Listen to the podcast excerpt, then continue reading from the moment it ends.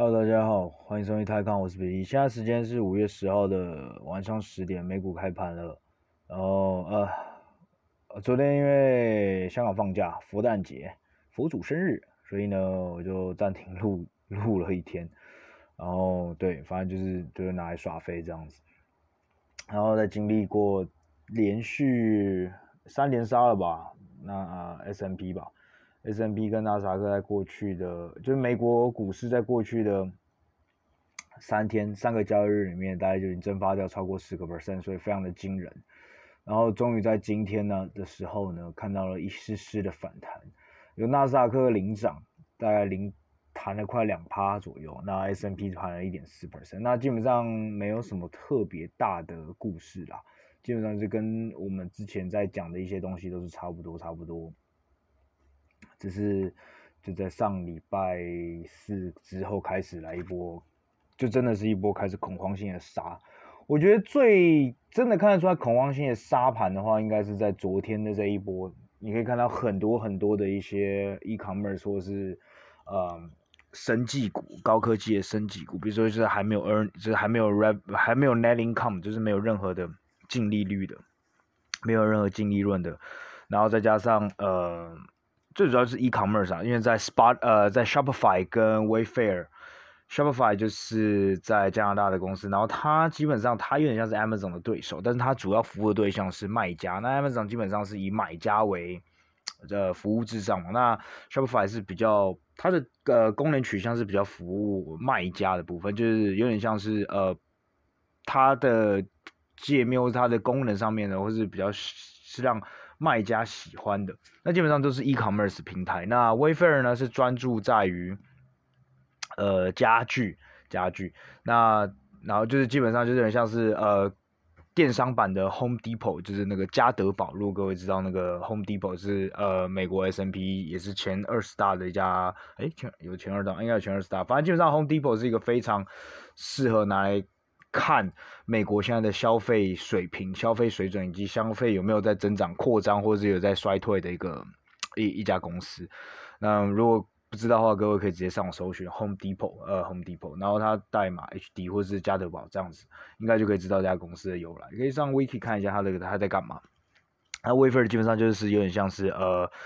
电商版的 Home Depot，然后呃，我个人的解解释是这样子啊，然后然后然后在反正在这过去两礼拜内的这些 e-commerce 财报基本上都是 misguidance。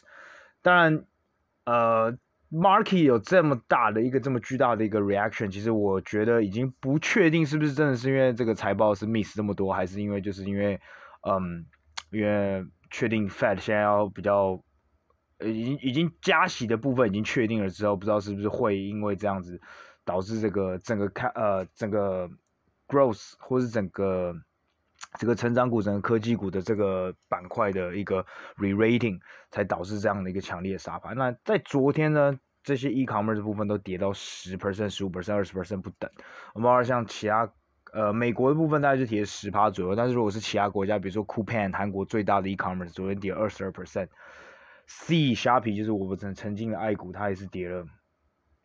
还跌了十五趴这样子。那最然后还有什么其他的？像 Mercado Libre 也是跌了十五趴，所以基本上全球的 e-commerce 都是被一个，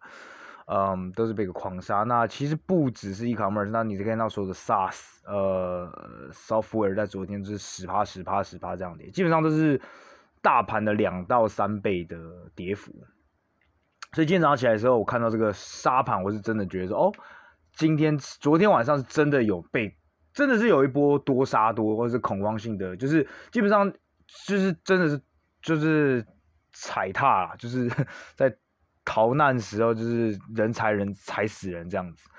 然后昨天就是一波这样子，就是往下带这样子，然后其实不只是昨天更屌的是，因为在过去两三个月，应该说过去这一两季呢。其实我们看到很强的 sector rotation 嘛，sector rotation 就是所有的市场上的钱，呃，市场上的钱全部都流到了这些周期股啊、能源股上面。但是昨天呢，因为嗯，欧盟开始思考说，因为干他们应该是发真的发现说他们的石油不够用，所以必须要开始放松一些对呃俄罗斯的石油进口的这个制裁部分。所以呃，石油就应声下跌。那再来就是主要就是还是大家开始担心 recession 的部分，recession 一出来就经济开始衰退的时候，那你对呃工业上用油啊，工业上用这些资源啊，能源啊，铁矿啊这些东西呢，都会受到影响，就是需求会减低。所以在昨天的时候，呃，就有呃在原油的大跌五六。应该跌了五六 percent 吧，这样的一个 trigger 之下，然后全世界的全球的 commodity 就是这些能源呢，全部都往跟着往下跌。所以昨天呢，基本上没有任何一只股票是抗跌的，几乎没有任何一个 sector 是抗跌，所有的股票都跟着应声往下趴。你看到原本比较 defensive 的这些股票，呃，能源跌五趴，然后因为银行这些也都跌三到五 percent 不等。所以在昨天就可以看到，呃，是真的比较。恐慌性的杀盘，那大家是真的开始去思考说，哦，股票好像是有点危险，然后开始在 re，就开始在 re-rate，就是开始在重新的这个计算，就重新的计算这个 model，就是你所有的因式因子可能都要完全不一样，跟跟两年前啊，干这个利率或一直往一一直处在低点，然后无限无限低点的这个 model 已经不不够，已经已经已经不合时宜，也基本上你现在就要开始去呃重新这个 reformulate 你这个自己的 formula。呃，这大概是在目前美国市场的状况，好吧？那其实就就也没什么好说，基本上跟我们前几集这几集一直在讲东西，我觉得都差不了多少。那至于至于到底要怎么 react 的话，到底要怎么去反应的话，就就像我们讲前阵子讲，就是如果你真的担心的话，就是尽量开始减少，就不要再往像我自己是像我自己还是一样，因为我也没办法，当然我可能也很后悔，说我过去这如果。过去半年，或者甚至更早一年，我就把这些 C 啊、Melly 啊这些股票都出清都卖掉的话，呃，或者至少做减码的话，我就不会赔那么惨。那每次这样想都是想说啊，干，那现在都已经跌这么低了，那就算了。所以我就一直也都没有做一个减码的动作，就基本就让啊有有稍微减码，但是就没有到真正的 take the money off the table，就真的离开，就是真的离开这些科技股、这些成长股，我还是。我基本上就还是比较像 Cathy Wu 这样子，就是啊，干，虽然赔那么多，但还是股票还是都是在成长股，因为基本上你已经决定说，你已经确定说你自己是什么样的 investor，那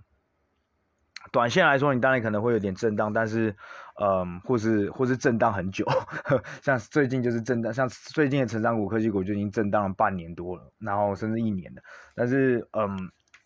你也很难去做，因为你真的很难去确定什么时候。呃，这个 timing 就是真的到底，或者是是到顶，然后，所以这个所谓的 market timing 是真的太困难了，所以到现在为止我也都没有真的就离开这 sector。我能做的就是，我如果有每每一个月或是在每半年放进新钱进去的时候，我尽量让它保持 cash，或者是去买一些我觉得比较 defensive 的，比如说我就去买 Berkshire Hathaway。然后或者去赌一些呃 recovery trade，就是未来的旅游业反弹。但是因为现在 recovery trade 就是遇到很大问题，就是如果 recession 来的话，干那也是爆炸，因为大家的消费就会变变少嘛，那旅游可能也会变低。所以我最近哎，我上一集有讲，就我 Expedia 最近也爆仓了，操！反正最近，反正最近我的股票基本上所有 earnings 完都爆了，Netflix。Netflix，然后接下来是 Intuitive Surgical，然后 Google，然后接下来就 Expedia 啊，干连爆接爆。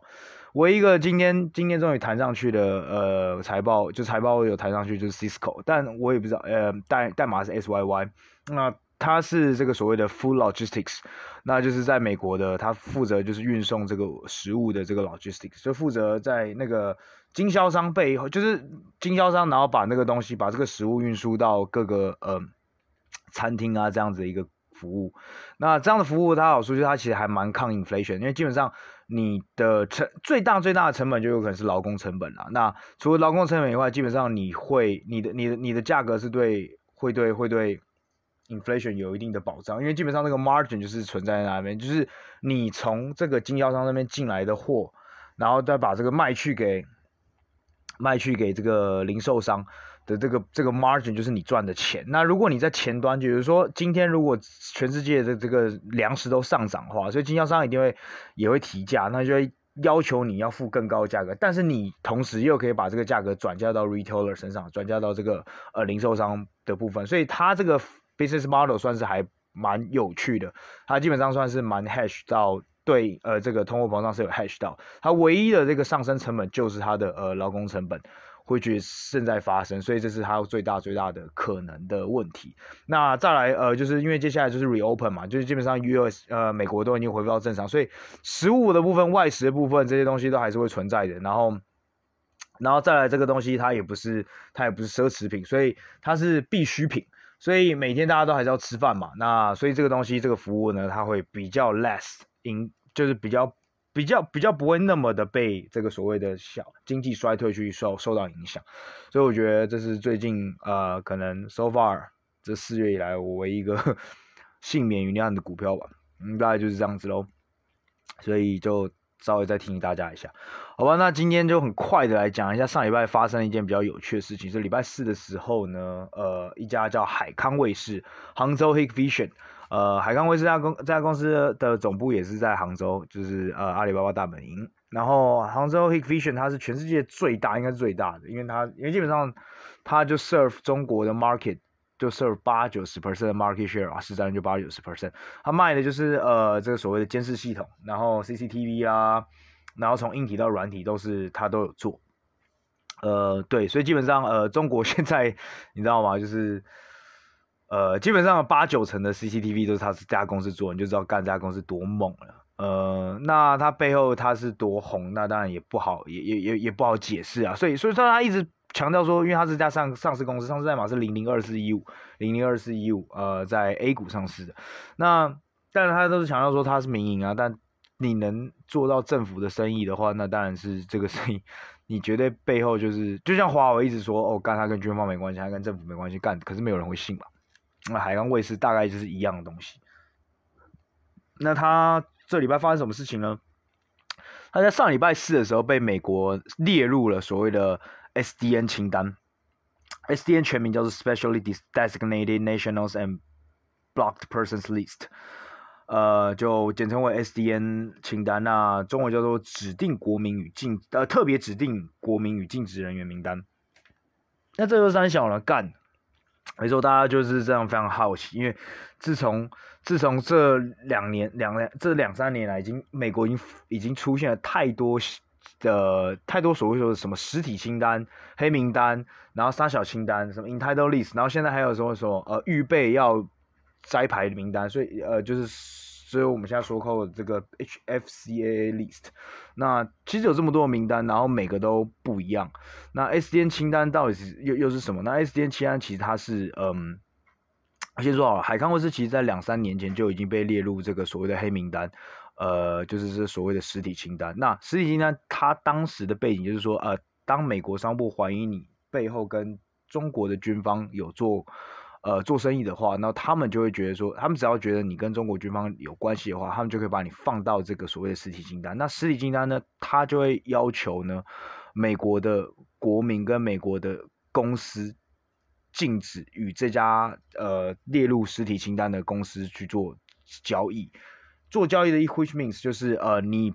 不能去跟这家，你不能去跟海康威视买买商品，同时你也不能卖设备或是卖商品给这个这个呃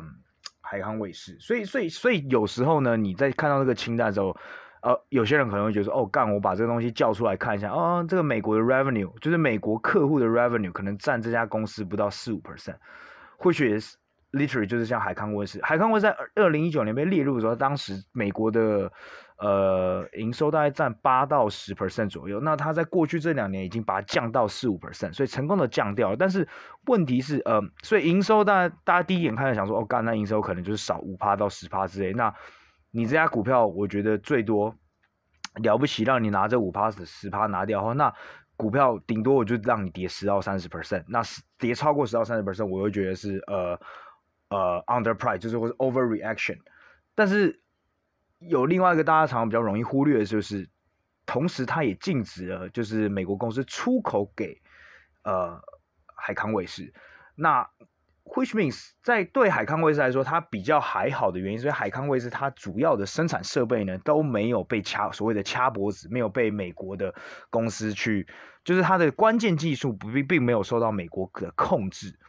但是你在过去这两年出现很多掐脖子的公司，就是比如说像华为，那还有这个中兴，为什么他们这两年的营收或者是整个 business 受到这么大的影响的原因，就是因为它的。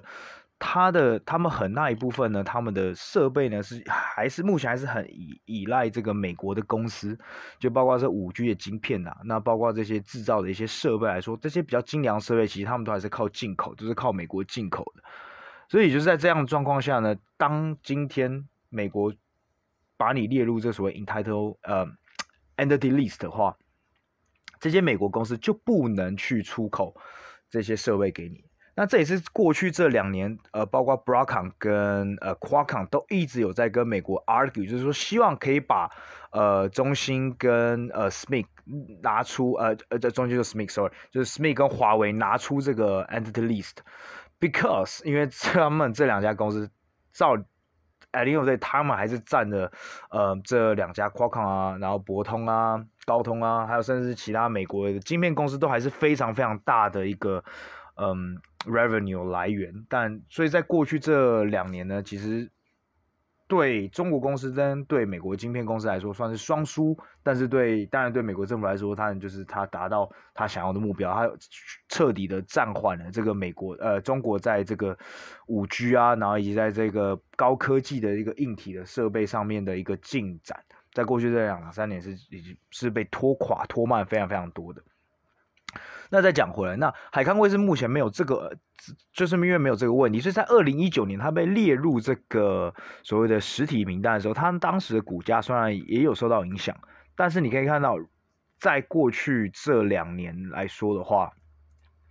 它的股价其实一直到一一直到一直到在就是在二零二一年底，就是二零二二年中开始啊，就是这接下来呃，中国股市有经过一连一一连串打压嘛。呃，不止打压，然后还有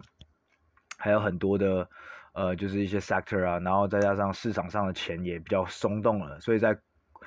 在这之前呢，它其实呢股价都，你可以看它从二零一九年呃消息放出来的时候，它还说二十三块，那它你可以看到它一路涨，一路涨，从二零二零年开始，然后疫情爆发开始，它也是一路往上的往上喷，往上喷。那也就是在二零二一第三、第四季跟着所有的中国股票一起往下掉这样子，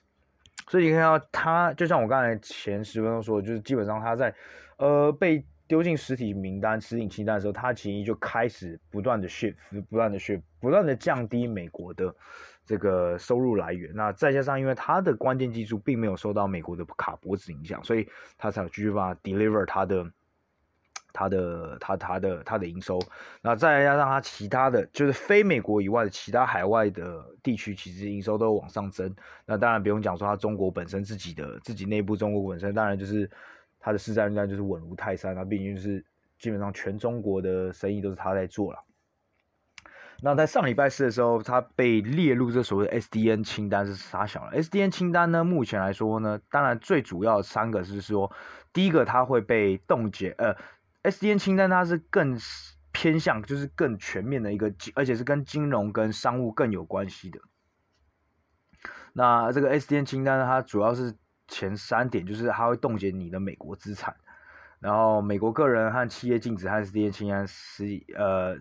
的的公司进行交易，或许是跟实体清单差不多。那再来最后一个，我觉得蛮重要的是，它无法使用美元交易。这个没办法使用美元交易的话，其实蛮伤的，因为其实全世界现在没有那么多人，就算他的他的外国他的外国 counter counterpart 就是海康威视呢，除了是美国的，就是所有的海外营收占了二十八到三十 percent，在二零二一年的时候，那里面呢大概有五不到五 percent 才是呃是美国，所以 which means 它还有二十四二十五趴左右是海外的生意，那。大部分来说啊，大部分来说，这些都是使用美元交易的。那如果你今天无法使用美元交易，我靠，那就完蛋。那这这就已经不再是一个，呃，我不跟美国人做生意，呃，呃，可以解决的问题了。那就是因为，因为你在，对面说你在国际上的大部分的交易，你都没办法使用。你因为大部分现在还是使用美元嘛。那除非你有一些公司，或是有一些，嗯。可能一些国家，或者是比较比较弱一点的国家，他可能愿意，比如说中南美洲，或者是呃呃呃，就是反正就是二三线的国家，就是发展中、开放中国家、东南亚国家、中南美洲国家，他可能愿意在今天跟你做交易时候，愿意用你的人民币来跟你买卖。但是大部分的国家它是不会想用使用所谓的呃人民币，然后甚至就是非美元去做交易，所以这会造成它非常麻烦。那再来更这这个清单其实最主要的最最 powerful 的东西是它所谓的 secondary sanction penalties，也就是说它任何的机构就是任何的其他机构个人，然后。如果他跟这个 SDN 清单上面的对象有资金的往来，或是有做交易的话，然后一旦被美国发现，呃，一旦被美国发现，这些个人或这些机构也有可能被美国政府制裁。所以基本上，呃，是基本上 SDN 上面的名单原本啊，在那之前原本只有俄罗一些俄罗斯的。国家呃呃呃不不就是俄一些俄罗斯的公司，然后还有呃一些恐怖主义跟恐怖组织而已。哎，我忘记伊朗的之前那个还是伊拉克之前那个有没有？应该可能也在那上面。所以基本上在那之前是除了这几个，就是他就是他妈是真的有在战，就是有跟美国有战争关系的这些的的机构或者是 entity 才会被挤入 SDN 名单。那所以这一次是中国第一次有类似这样的东西。有有这样的公司即将有可能被列入 SDN 名单，所以中所以海康威视在上礼拜四的时候，这个一消息一出来，那更衰的是因为中国前三天上礼拜因为那个五一劳动节关系，所以放了三天，就礼拜四一开盘开盘回来就干，它就直接跌停，直接锁跌停啊，来跟你开玩笑。那呃，当然它目前来说呢，呃，还没有确定，还没有确定。呃，据说据这个报道来说，是要到五月底的时候才有可能 confirm，就是说到底会不会真的被列入 SDN 名单。呃，那前前前例就是在二零一九年、二零一八、二零一九年的时候呢，美国当时就有考虑过把华为列入 SDN 名单，但最终没有列入。所以其实目前来说，呃，海康威视还是有这个，还是有可能最终不会被列入。但是，但是你可以看到说，这个东西其实会对所有的中国公司都。都蛮有影响，就你看到现在，哎，现在中呃，现在美国可以使出的手段去制裁中国，这个手段还是非常的，呃，影响还是非常的大。所以中国接下来要怎么去玩，或者要要怎么去 compromise 去，或者去跟中去跟美国去做一些妥协，呃，或者是中国美国其实在利用这个东西去，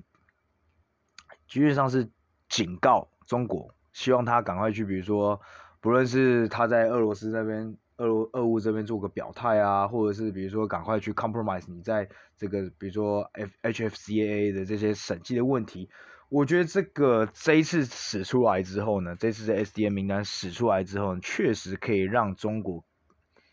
更加明白到说，去美国它的制裁其实有很多、更多、更多的方法，而且都是非常有效的方法，可以把中国这样真的 block 掉，但。呃，说真的，这这都这都不是很好，因为这对全球的贸易都不是一件好事。而且，如果真的海康威真的被列上去 SDN 名单之后呢，这被列到 SDN 名单之后，这个我觉得接下来的蝴蝶效应就越来越，就代表说会来越来越多的中国公司很会很害怕，然后中国也一定会去想到要会开始去想要怎么去报复，然后比如说我我就更加不让美国公司进来做中国的生意，那那中国那那那基本上中国的。呃，这块市场呢，就只会有越来越多中国公司 take the market share，那最终这个就真的会走到两极化，就或是真的往这个所谓的两极化、意识形态两极化，然后武力两极化，然后商业两极化，就真的会有点又往冷战方向走。所以，呃，个人觉得这样也不是非常的好。不过不不过呢，不过呢，这绝对是一个警讯，就是如果各位手上上如果有任何的中国的持股的话，你就真的要去小心，啊、尤其是所谓的 hardware，就我刚才讲的，比如说 SMIC 啦，然后华为这些类似这样，那你接下来可能就想，比如说小米等等类似这样的这种有硬科技，然后有一些关键的技术是掌握在美国身上的话，然后它只要真的威胁要把你丢入 SDN 名单，对，绝对是你手上的公司会对股票都会有很大的影响。那包括像前阵子呃，药明生物、药明生物、WuXi Bio 是的。就是中国现在最大，甚至是全球前三大的一个 CRO CDMO 的一家医疗医药医药研发公司，它之前就是，它在上上个月的时候，就是因为它接下来它旗下有两家子公司，一家是杭州，一家另外一家苏州吧，什么之类的，就是被列入到一个所谓这个之前还没有到 SDN 名单，就是实体清单。那实体清单就我们刚才讲，它禁止美国的 entity 去跟他做交易，也就是说他没办法出货给他。那他像他们这样的话，就是有很多医疗设备还是需要美国的一些比较先进的仪器才能去做研发。所以这件事情在当时对呃药明生物就的股价就影响非常大，当天就跌了三十趴吧。呃，因为它在港股上市，所以就没有所谓这个跌停的限制，所以就这东西绝对是个警讯。那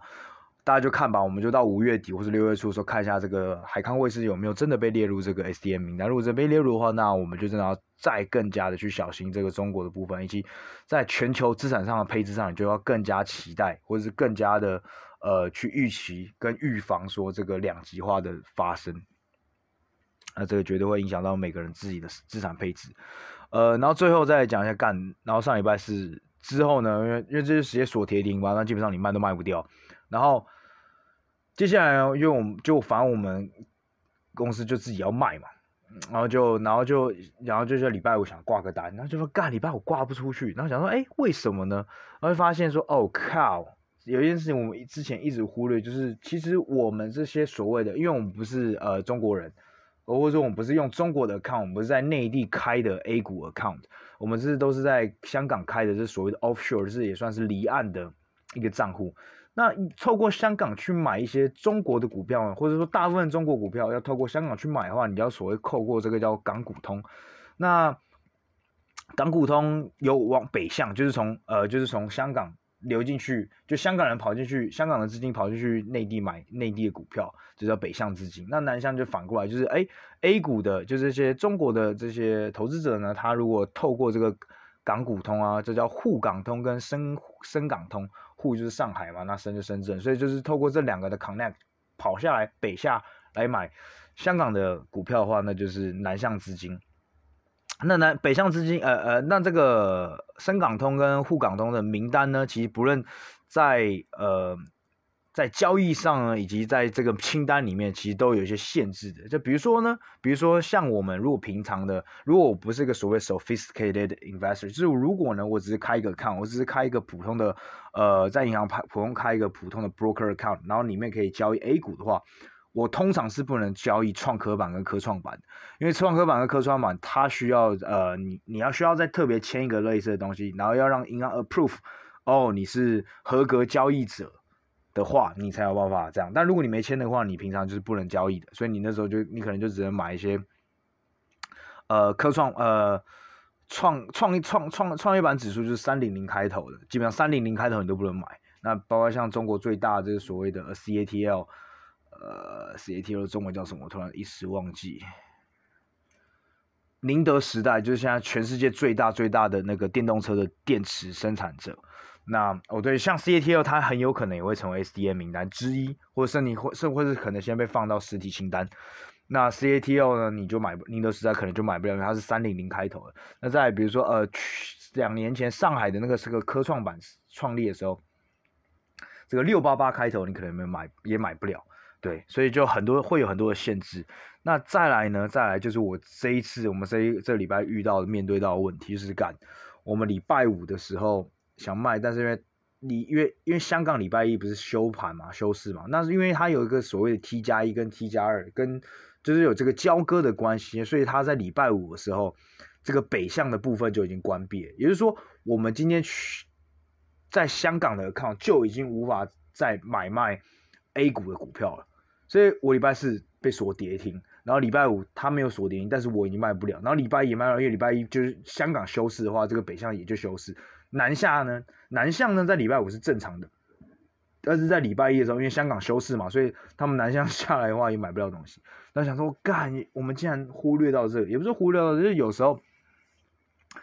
呃，就 shit happens，就是这次就真的很衰，就是哦，前面关三天，一二三，那礼拜四一出来就出现这个消息，一出现这消息你就直接锁跌停，我直接动不了。那很快的南下，呃，接下来五六，呃呃五六日一又因为这个。呃，香港廉价关，呃，香港廉价的关系呢，它直接锁了一个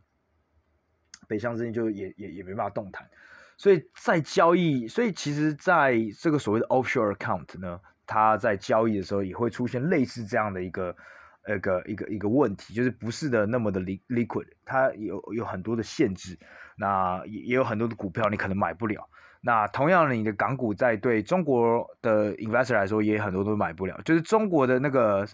呃上交所跟证交所会跟港交所一起去联合去审批一些股票。那包括比如说像是一些生科股、生就是生物科技概念股的。那在过去在二零二一年、二零二零年之前呢，在过去这两三年超红的，因为当时就是炒很高嘛，很多这些公司都是没有 net profit，都是没有净利的。那它这里面呢，其实都需要被。基本上你有很大一部分的股票，可能如果是在，如果我是一个内地人看的话，可能是买不了，因为它很多可能都不符合在这个港股通的这个资格里面，对，所以基本上会有很多类似这样的限制。那这个交易的限制，呃，交易时间的限制，然后交易呃假期的限制，然后交易呃清单的限制。所以我觉得，当然在。过去这三到五年之间，我觉得这个港股通已经越来越方便，而且已经越来越活络，然后也越来越少限制。不过还是有很多这样的交易的时候，其实反而是有时候大家会忽略，就是哎干，其实这市场是开的，为什么买跟卖卖不了？那就啊，你就想到说干，其实有一边的交易是动不了的话，就其实就动不了。所以其实这还蛮有趣的，还蛮有趣的。但我相信我们听众没有那么多人他会去买到 A 股，不过所以就是。不过还是还是就是提供给各位，就是知道一下或认识一下，就是说，哎，其实还有这个，目前目前香港这边还有还有香港跟中国的这个资金跟股市流通这种，还有这样的一个一些限制或者是一些特点的部分。好了，那反正大概就这样了。那就补充个小插曲，然后反正干上礼拜四的时候，反正就只能是很衰小。然后又因为这件事情关系，真的太闹，真的太闹，就是。啊，就因为这种放假嘛，然后就是那个 order，我我们下的这个卖海海康威视的这这个这个单，就是你要放到礼拜二嘛，就让它一一一般来说，比如可能我们下一个单，可能就是让它呃 valid until，比如说隔天，就是让它维持两天有效。那隔天它基本上你设一个 price，你你设一个价差，就有机会去把它卖掉。比如说现在在 trade 在三十五点四啊，三或者三四点五之类，那你就说，哎，我就。三十五块，然后礼拜四跟礼拜五都这个这个 order 都会存在。那反正上礼拜就这样子吧，但是因为就发现说干，其实礼拜五它是卖不掉，然后于是呢，我们就只好把它弄到礼拜二，然后就干他今天忘记他他他，反正反正就是忘记这个 order，然后干今天老板这个一个一个起飞一个飞起来，妈的直接放假回来直接一个被干飞啊，算了，不过不过呢，说说到这个其实有时候也蛮强，就是。他有时候也是蛮强，他上礼拜四跑进来的时候，我就跟他讲这件事情，然后他他他先忽略这件事情，然后就很开心的拿一支红酒，他说：“哦，我带了一支带一支葡萄酒给你。”然后他那是昨天他前一天喝喝喝喝摄影办的了，然后然后他说：“哦，it's it's actually very very nice。”然后他说是他那也是他第一次喝，然后我说干好啊，那当然我当然说好啊，然后我就我就我就我就我就。把那个带回去，然后就带回去，然后把那软木塞一打开，干超香，超级超级超级香。然后我想说，因为他平常喝的 range，我猜通常大概就是两三千吧，那最贵可能就是四五千，呃，一瓶，就是港币啊。然后我想说，我就扫一下，因为呃，香港有个 app 叫 Vivino，哦没有，就是应该全世界都有 Vivino，V I V I N O，它就是可以扫各种葡萄酒，葡萄酒，然后上面有评分啊，然后有价格这样子，然后就扫一下，扫一下哦。评分呃，评分是四点二，他满分是五颗星这样子，然后想四点二，我就但我自己是给到四点五这样子，然后就看价格干八千多块，我他妈吓吓傻，然后然后这也是那天我晚上四点呃晚上十点还有篮球比赛，于是 但但是那个酒太好喝，我就不小心喝了两杯才跑去比赛。超级智障，干喝了八千多块的，呃，那大概是我，所以我说我那时候大概喝一杯多吧，两杯吧，所以我在刚喝完一千多块的东西，然后就跑去打球，然后身上流着一千多块的汗。好吧，anyways，呃，就这个很无聊小故事分享给大家，让大家舒缓一下这个上班或是这个股市的这个紧张心情。好，今天就先讲到这边，各位晚安，拜拜。